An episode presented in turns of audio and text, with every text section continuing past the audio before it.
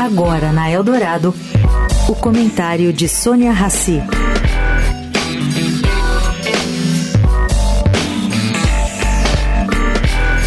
Gente, está de volta a marca das Lu, que hoje pertence a Mitre. O nome da famosa loja de luxo foi arrematado pela incorporadora ano passado em leilão judicial está sendo usado em um empreendimento lançado em Trancoso com esse nome. Bom, essa informação fez com que as ações da empresa despencassem 16% na B3 ontem.